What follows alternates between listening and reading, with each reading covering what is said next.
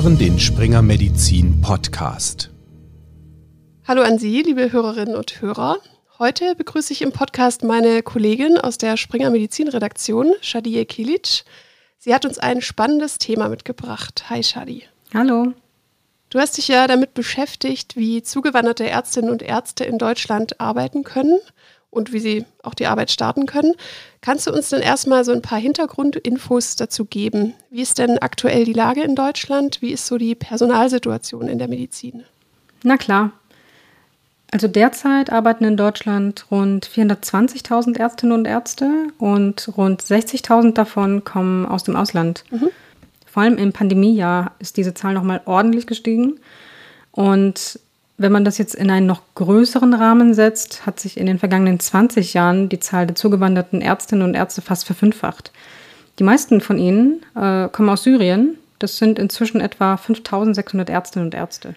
Die werden aber auch gebraucht, denn in Deutschland herrscht, wie inzwischen schon jeder weiß, äh, Ärztemangel. Außerdem zeigt die neueste Statistik der Bundesärztekammer eine langsamere Zu- und schnellere Abwanderung der Ärztinnen und Ärzte aus Deutschland viele gehen auch in den Ruhestand. Okay, es wird weniger und das heißt, wir brauchen auch Ärztinnen und Ärzte aus dem Ausland oder sie können auf jeden Fall helfen. Ich kann mir aber auch vorstellen, dass im Bürokratieland Deutschland der Start jetzt nicht so einfach ist, wenn man aus dem Ausland kommt und es nicht so einfach abläuft. Genau, zugewanderte Ärztinnen und Ärzte müssen nämlich erstmal durch den bürokratischen Apparat durch. Die Reise geht also direkt in Deutschland weiter. Und zu dieser Reise, in Anführungsstrichen, habe ich mit dem Kardiologen Dr. Amr Abdin gesprochen. Er ist 2013 aus Syrien zugewandert und lebt inzwischen seit zehn Jahren in Deutschland. Und ja, in den ersten Monaten und Jahren hat er sehr viel erlebt und hat uns einiges zu erzählen. Vom Warten, vom Hoffen, vom Kennenlernen einer neuen Kultur und auch vom Zusammenhalt. Ja, dann freue ich mich sehr auf euer Gespräch. Ja, herzlich willkommen, Herr Dr. Abdin. Schön, dass Sie da sind. Auch vielen Dank, vielen Dank auch für die Einladung. Ja, sehr gerne. Sie haben ja in Syrien Medizin studiert und waren Assistenzarzt, also waren mitten in Ihrer Ausbildung, als Sie 2013 nach Deutschland gekommen sind. Wie ging es denn danach für Ihre medizinische Karriere weiter? Genau, wie Sie gerade gesagt haben, ich habe Medizin in meinem Land studiert, in Syrien, und dann ich habe dort zwei Jahre als Assistentarzt gearbeitet in Damaskus. Ich habe Deutsch in meinem Land auch gelernt, in Damaskus, gab damals Goethe-Institut und da habe ich auch meine B2-Berufung bestanden. Aber das war meine Überlegung, dass ich zuerst in meinem Land bleibe, nicht hier nach Deutschland komme, aber wegen der Situation, dann bin ich hier gekommen. Am Anfang war es schwierig, weil ohne Approbation ist es schwierig, hier in Deutschland zu arbeiten. Dann sollte ich eine Prüfung machen. Das habe ich auch Ende 2013 bestanden. Und dann meine erste Stelle war in Bayreuth in Bayern. Ich habe dort auch angefangen als Assistentarzt in der Kardiologie. Dann habe ich, glaube ein Jahr gearbeitet und dann mein Traum war immer in einer Uniklinik zu arbeiten. Deswegen habe ich gewechselt nach Lübeck. Ähm, ich habe dort meine Weiterbildung gemacht. Ich habe meine Facharztprüfung gemacht. Momentan bin ich in Homburg im Saarland, Uniklinik Homburg. Ich arbeite als Oberarzt in der Kardiologie und jetzt bin ich seit zehn Jahren in Deutschland. Und Zeit läuft ganz schnell, kann ich sagen. Aber habe ich viel gesehen und viel erlebt in diesen zehn Jahren. Was genau mussten Sie dann tun, um Ihre Qualifikation anerkennen zu lassen? Ich muss mal ehrlich sagen, damals war es einfacher als jetzt. Damals sollte man nur die Sprache äh, können, das heißt die B2. Jetzt ist anders geworden, da muss man C1, ich glaube, oder Fachsprachprüfung. Damals gab es nur B2 als Voraussetzung und äh, Approbation. Und wenn man diese beide hat, dann kann man arbeiten als Assistenzarzt ist immer, muss man sagen, ist eher schwierig am Anfang, weil in Syrien ist komplett andere Sprache und hier ist neues System, neue Sprache. Also ja, ein Schock also am Anfang. Das konnte, wusste ich überhaupt nicht, was ich machen muss. Ich glaube, mein erster Tag als Assistentarzt, ich, ich kann nie vergessen, das war alles komisch für mich. Ich habe nicht alles verstanden, was die Leute auch mit mir gesprochen haben. Die erste, obwohl ich Deutsch gelernt habe, aber trotzdem, wenn man hier in dem Land lebt, das ist komplett anders. Und war in Bayern, so da war auch noch schwieriger mit der Sprache. Und dann muss man sagen, dass es ich sollte Brief schreiben und ich wusste nicht, was bedeutet Brief damals, wie soll man Entlassungsbrief schreiben. Dann sollte ich mit dem Hausarzt reden oder ich weiß nicht, Probleme mit der Krankenkasse und das war alles neu für uns und schwierig. Aber das war, ich muss sagen, ich glaube, für die alle syrische Ärzte oder ausländische Ärzte, das ist sehr schwierig am Anfang. Aber jetzt muss man sagen, jetzt wenn man sagt, muss man besser Deutsch können, jetzt C1-Prüfung oder Fachsprachprüfung, ich glaube, muss man sagen, eh besser für die erste am Anfang, aber schwieriger, weil das dauert länger und da muss man lang warten. Da muss man eigentlich Zeit auch und Geld verlieren, um eine Stelle zu finden jetzt in Deutschland. Hm, hm. Wer hat Sie denn bei diesen Prozessen unterstützt? Also haben Sie da Unterstützung erfahren? Es gibt schon syrische Ärzte in Deutschland schon seit 20, 30 Jahren. Und da haben uns damals unterstützt oder geholfen. Ähm, aber trotzdem, wir haben viele Sachen allein eigentlich entdeckt und erfahren. Ja, heutzutage ist es einfacher, weil es gibt viele, in den letzten zehn Jahren sind viele nach Deutschland gekommen, deswegen findet man immer jemanden, der ihm hilft, helfen kann oder ihn unterstützen kann.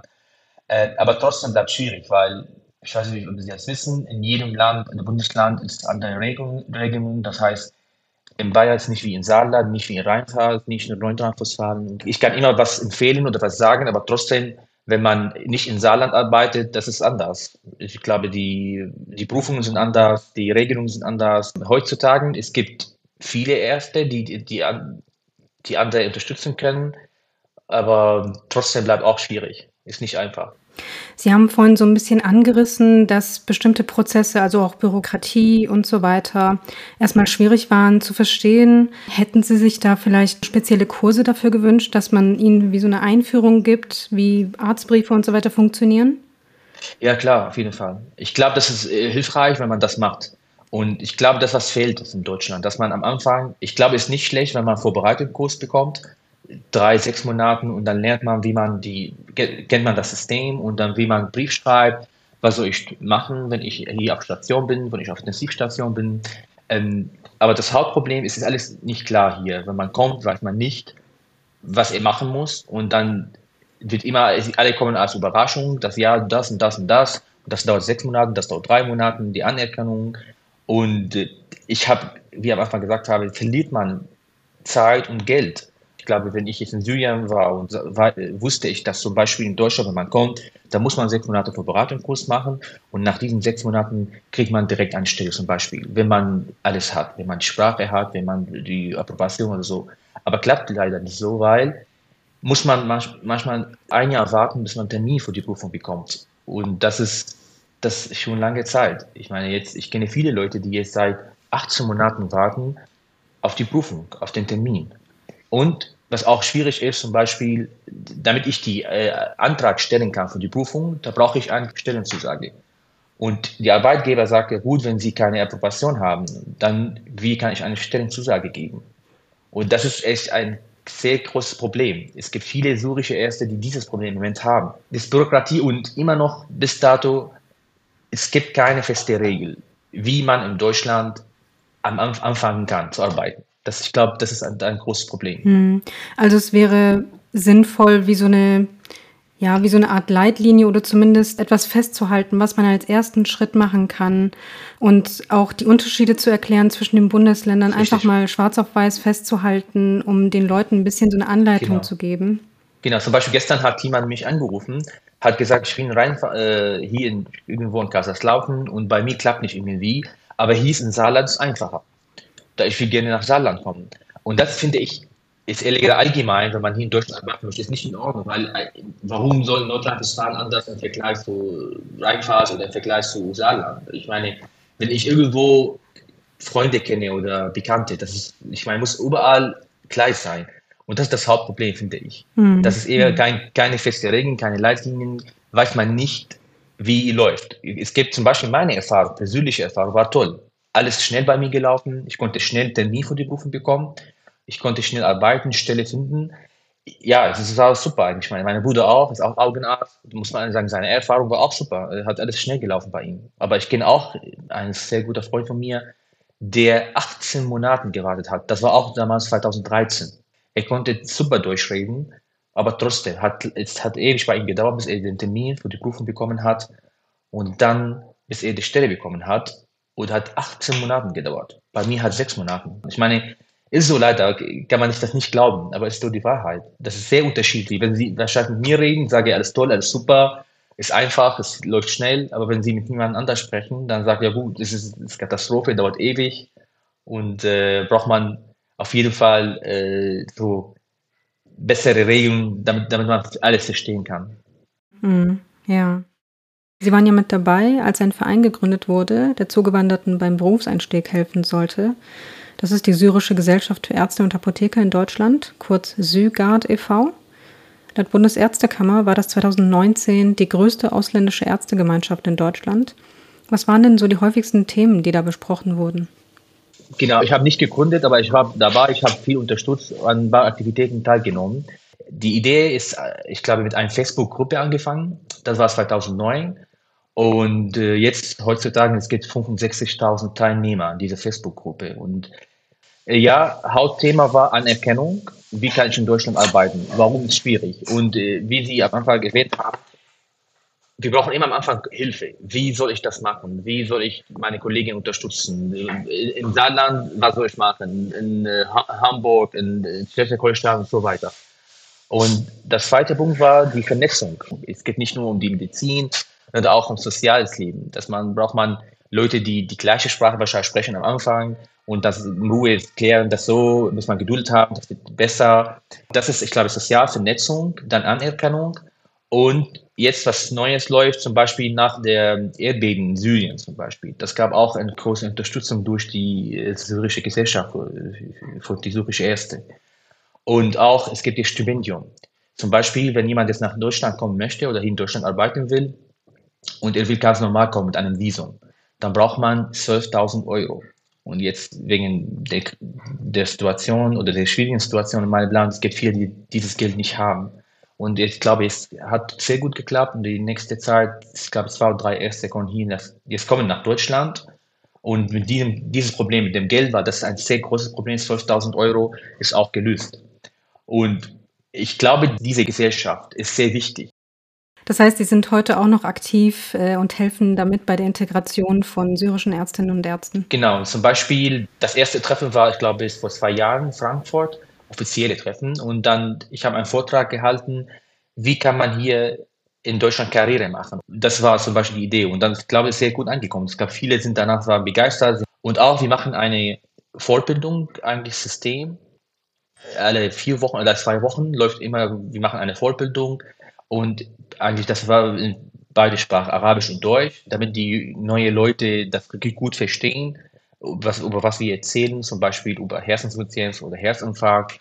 Und es gibt immer einen, jemand, der Facharzt ist hier in Deutschland und macht diese Vorträge und das eigentlich auch super. 5000 Anschauer zum Beispiel in YouTube, jeder Vortrag. Und das läuft ganz gut, kann ich sagen. Ja. Ja, man braucht diesen Zusammenhalt, ne? Vor allem, wenn man wenn man am Anfang viele also überhaupt eine Sprachbarriere hat und Genau. schlicht und ergreifend nicht versteht, was gerade passiert, dann ist der Zusammenhalt sehr wichtig. Ich würde so sagen, ich glaube, sie sind es ist am Ende ist gut gelaufen, weil wir alle, ähm, muss man Geduld hatten und keine andere Wahl hatten. So ist ganz ehrlich. Ich meine, die ersten zwei Jahre für uns alle waren ganz schwierig. Ich glaube, jeder hat richtig was Schlimmes erlebt. Weil es ist so, wenn man neu ist in der Sprache, im System, ist es neue Kultur und jetzt irgendwie, ich, ich rede jetzt, ich bin hier seit zehn Jahren, aber ich glaube, wenn jemand, wenn Sie jetzt mit jemandem, der nur seit zwei, drei Jahren hier ist, wahrscheinlich redet komplett anders. Allgemein, ich würde meine Erfahrung, ich würde so sagen, nach zehn Jahren ist es machbar in Deutschland, kann man was erreichen, äh, muss man Geduld haben und braucht man auf jeden Fall gute Freunde. Und auch, ich glaube, gute syrische Freunde. Ich glaube, braucht man beide. Ich meine, wir sind hier integriert, wir leben in Deutschland. Ich habe auch viele deutsche äh, Freunde. Ich erinnere mich ganz gut, als ich meinem Chef in Lübeck gesagt habe, ich will Forschung machen, aber ich weiß nicht, wie man anfangen kann. Und am nächsten Tag ist eine Ärztin zu mir gekommen, die meinte, ja gut, wir können das zusammen machen. Und sie hat Schritt bei Schritt gezeigt. Das heißt, ich habe nur einen ersten Satz geschrieben, nur einen Satz geschrieben, erinnere mich ganz gut und hab, ich habe äh, sie geschickt und sie hat gelesen, meinte, ist gut, dann konnte sie weiterschreiben. So, ich habe echt so drei Sätze geschrieben, das hat immer korrigiert und nochmal geschickt und dann habe ich mein erstes Paper geschrieben. So, ich glaube, das ist, war super zum Beispiel, das ist, würde ich nie vergessen. Ist sie die Deutschland eigentlich, ist die Gesellschaft anders, aber wenn man schon Jahre hier lebt und ich glaube, da findet man gute Freunde und kann man normal leben.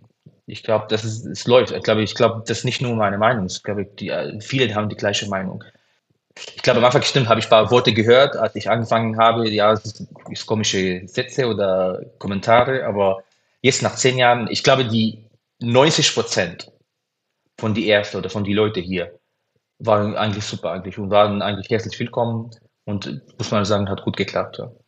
Weil Sie ja zwei Jahre lang in Syrien gearbeitet haben als Assistenzarzt, äh, wird mich noch interessieren, ähm, welche Unterschiede gab es denn in der Versorgung, in der, also in der medizinischen Versorgung in Syrien und in Deutschland aus Ihrer Sicht? Genau, ich, ich glaube, obwohl man denkt, man in Syrien ist es, ist es ganz schlecht. Es ist so leider, das Weiterbildungssystem in meinem Land war ganz klar definiert und, und eigentlich strukturiert.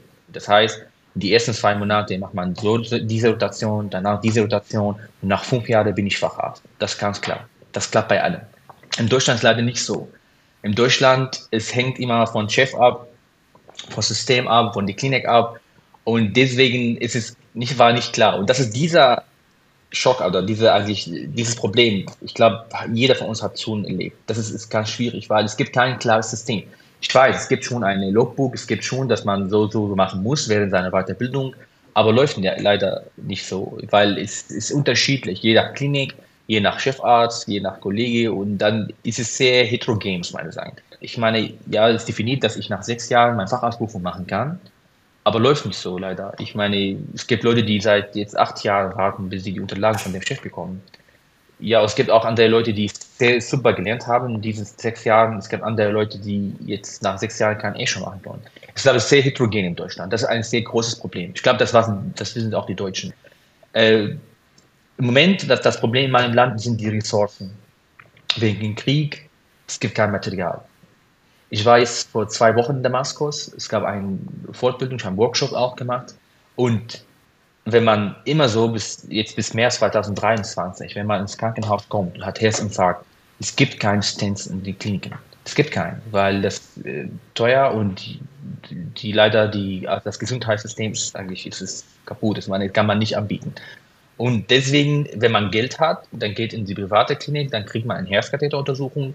Wenn man kein Geld hat, dann kriegt eine Lysetherapie. Und das ist seit 30 Jahren in Deutschland nicht durchgeführt ist. Das heißt, das Hauptproblem ist die Ressourcen. Ich habe jetzt die, die Ärzte gesehen, ich habe lange mit den vielen gesprochen, die alle sind motiviert, die alle wollen immer was lesen, was lernen, aber es gibt keine Ressourcen. Es ist so, es gibt Leute, die im Krankenhaus arbeiten, Uni, so Uniklinik in Damaskus, und trotzdem, die haben gesagt, ja gut, es gibt viele Sachen, die ich nicht gesehen habe, weil das, wir, machen das nicht. Wir machen keine Herzkatheteruntersuchungen selten. Elektrophysiologie gibt überhaupt kein IBU-Labor in dem Land. Es gibt auch kein Gerät.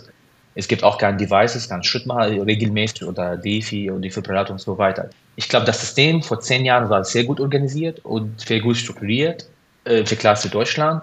Auf jeden Fall hier in Deutschland, das kann man nicht vergleichen. Ich glaube, die Ressourcen sind super. Ich glaube, das merkt jeder. Die, es gibt jetzt in, jedem Land oder in Saarland, es gibt sechs, sieben Kliniken, die Herzkatheteruntersuchungen machen können oder durchführen können. Das heißt, die Ressourcen hier super sind und kann man richtig viel lernen, kann man viel sehen ich habe hier in meinem Leben viel gesehen, medizinisch, auch wenn ich jetzt irgendwo im Kongress bin. Und ich auch, ich sehe viele Fälle aus England, aus Amerika. Ich glaube, ich habe sehr gute, ich habe gute Weiterbildung oder Ausbildung bekommen hier in Deutschland, weil die Ressourcen sind super. Aber im Vergleich zu meinem Land sind wegen dem Krieg, es gibt keine Ressourcen. Das ist das Hauptproblem. Es gibt gute Ärzte, es gibt hochmotivierte Leute, die das immer lernen möchten, aber es gibt keine Ressourcen, es gibt kein Internet regelmäßig, man kann nicht immer lesen. Und finanziell auch, muss man auch ganz klar sagen. Hier, was man der Assistentarzt verdient in Deutschland, ist richtig viel oder mehr im Vergleich, was die Assistentarzt in Syrien verdient. Und das macht eins auch einen großen Unterschied. Sie haben ja schon gesagt, dass Sie vor zwei Wochen in Syrien waren. Gehen Sie denn regelmäßig nach Syrien, um das, was Sie hier gelernt haben, weiterzugeben? Genau, seit vier Jahren mache ich das regelmäßig. Ich alle sechs Monaten oder alle drei Monaten. Und ähm, ich glaube, wir haben eigentlich richtig viel etabliert. Wir haben viele Workshops, wir haben viele Fortbildungen. Und jetzt, ich habe auch sogar Forschung, auch ein paar Sachen gemacht in meinem Land, auf einem Paper publiziert über die Herzinsuffizienzbehandlung in dem Land. Jetzt machen wir auch über Herzinfarkt. Das haben wir jetzt im März, haben wir jetzt eigentlich in viele Städten, in Damaskus, in Aleppo, in Homs. Und ähm, ich will auch jetzt im Juli auch dort auch was Neues zeigen im Schrittmacherbereich, weil das eher kunstig im Vergleich zum CAT und so. Ich will das regelmäßig machen, das alle sechs Monate ich will nicht jetzt in Syrien leben, sagen, ich will hier weitermachen, aber auf jeden Fall, ich will regelmäßig dort immer helfen und was zeigen. Und das klappt seit vier Jahren ganz gut. Das habe ich mit einem Kollegen, der in Belgien seine Weiterbildung gemacht hat. Das haben wir zusammen, das mit, mit ihm haben wir zusammen angefangen. und jetzt läuft ganz gut. Aber es scheint ja zu klappen. Also Sie scheinen sich gut eingefunden zu haben und scheinen sich wohlzufühlen. Ich glaube, ich würde sagen, ich glaube, die allererste, die hier seit zehn Jahren sind, sie haben, jeder hat schon seinen Weg gefunden. Ich glaube schon mehr als 90 Prozent von die Ersten haben äh, ihren Weg gefunden hier in Deutschland. Sie haben was etabliert. Es gibt viele Geschichten, die erfolgreich, war, erfolgreich waren. Die Chefärzte, niedergelassene Ärzte und auch hier Oberärzte und auch forschungsmäßig. Ich glaube, das ist, ist so. Ich glaube, am Anfang ist schwierig. Ich würde immer so sagen, es gibt viele Sachen, die man verbessern kann wie die am Anfang die Anerkennungsprozess und so solche Sachen, die leider sehr kompliziert bis dato, kann man verbessern. Aber nach zehn Jahren, wenn man schon zehn Jahre in Deutschland ist, da findet man seinen Weg. Irgendwie, das findet man egal, wo man lebt. Und da kann man diesen Vorteil in Deutschland kann immer wechseln. Wenn man irgendwo sagt, ja, in dieser Stadt hat nicht geklappt, ja, muss man woanders eine Stelle finden oder suchen, bis er eine gute Stelle findet. Und dann findet man seinen Weg. Deswegen, ich glaube, ja, ich bin am Ende, wir sind alle, das sagen wir alle, wir sind dankbar, dass wir so diese Chance hier bekommen haben. Das war toll und das, wir haben irgendwas erreicht, wir haben irgendwas bekommen. Äh, ja, klar, immer, ich vermesse mein Land. Ich komme aus Syrien, ich, ich, ich bin jetzt 36, ich habe eigentlich, ich bin hier jetzt seit zehn Jahren. Meine Uni war auch in Syrien, deswegen vermisse ich mein Land. Aber trotzdem, ich glaube, was wir hier bekommen haben, gelebt haben, war auf jeden Fall positiv. So würde ich sagen. Ich glaube, ich glaube, dass die, viele, die, viele, die mit mir gekommen haben, nach, gekommen sind nach Deutschland, haben die gleiche Meinung. Dass nach zehn Jahren findet man seinen Weg. Irgendwie, ja. Und äh, auch äh, am Ende, wenn man, wenn ich hier eine Oberarztstelle bekommen konnte und Forschung machen kann, das ist eigentlich gut. Und dann kann man nicht sagen, dass die, dass Deutschland oder ja, das System ist gegen die syrische Ärzte. Ich, ich kann man nie sagen. Ja. Ja, vielen lieben Dank für diesen Einblick, Herr Dr. Abdin. Ich danke Ihnen auch und nochmal vielen Dank für die Einladung. Das hat Spaß gemacht und auch ist immer gut, ich meine, wenn man über dieses Thema sprechen kann, ist ein sehr wichtiges Thema und auch für die junge, für die neue Ärzte ist auch sehr wichtig. Ja, gibt es denn etwas, was Sie den jüngeren Ärzten noch raten würden, die in einer ähnlichen Situation sind wie Sie? Ist Geduld haben, so, muss man ein bisschen Geduld haben. Da wird besser, hundertprozentig wird besser. Ich weiß, es wird am Anfang schwierig, kann sein, dass es zwei, drei Jahre dauert, aber danach wird besser. Nur Geduld haben. Und eigentlich immer so andere Fragen. Das findet man irgendwie Unterstützung, aber auf jeden Fall Geduld haben. Das 99 Prozent wird besser. Sehr schön. Ganz herzlichen Dank nochmal. Ich danke Ihnen auch. Vielen Dank. Falls Ihnen, liebe Hörerinnen und Hörer, dieses Thema gut gefallen hat, können Sie sich auf eine unserer nächsten Folgen freuen. Dann sprechen wir mit einer Integrationsbeauftragten einer deutschen Klinik, die uns das Thema aus einem etwas anderen Blickwinkel einordnet. Mein Name ist Annika Asfalk. Schön, dass Sie wieder dabei waren. Machen Sie es gut. Die in diesem Podcast vermittelten Inhalte unterliegen dem wissenschaftlichen Wandel des Faches und erheben nicht den Anspruch auf Vollständigkeit. Sie können weder als Grundlage für eine Diagnosestellung noch für den Beginn, die Änderung oder die Beendigung der Therapie einer Erkrankung herangezogen werden. Sie ersetzen in keinem Fall eine persönliche ärztliche Beratung.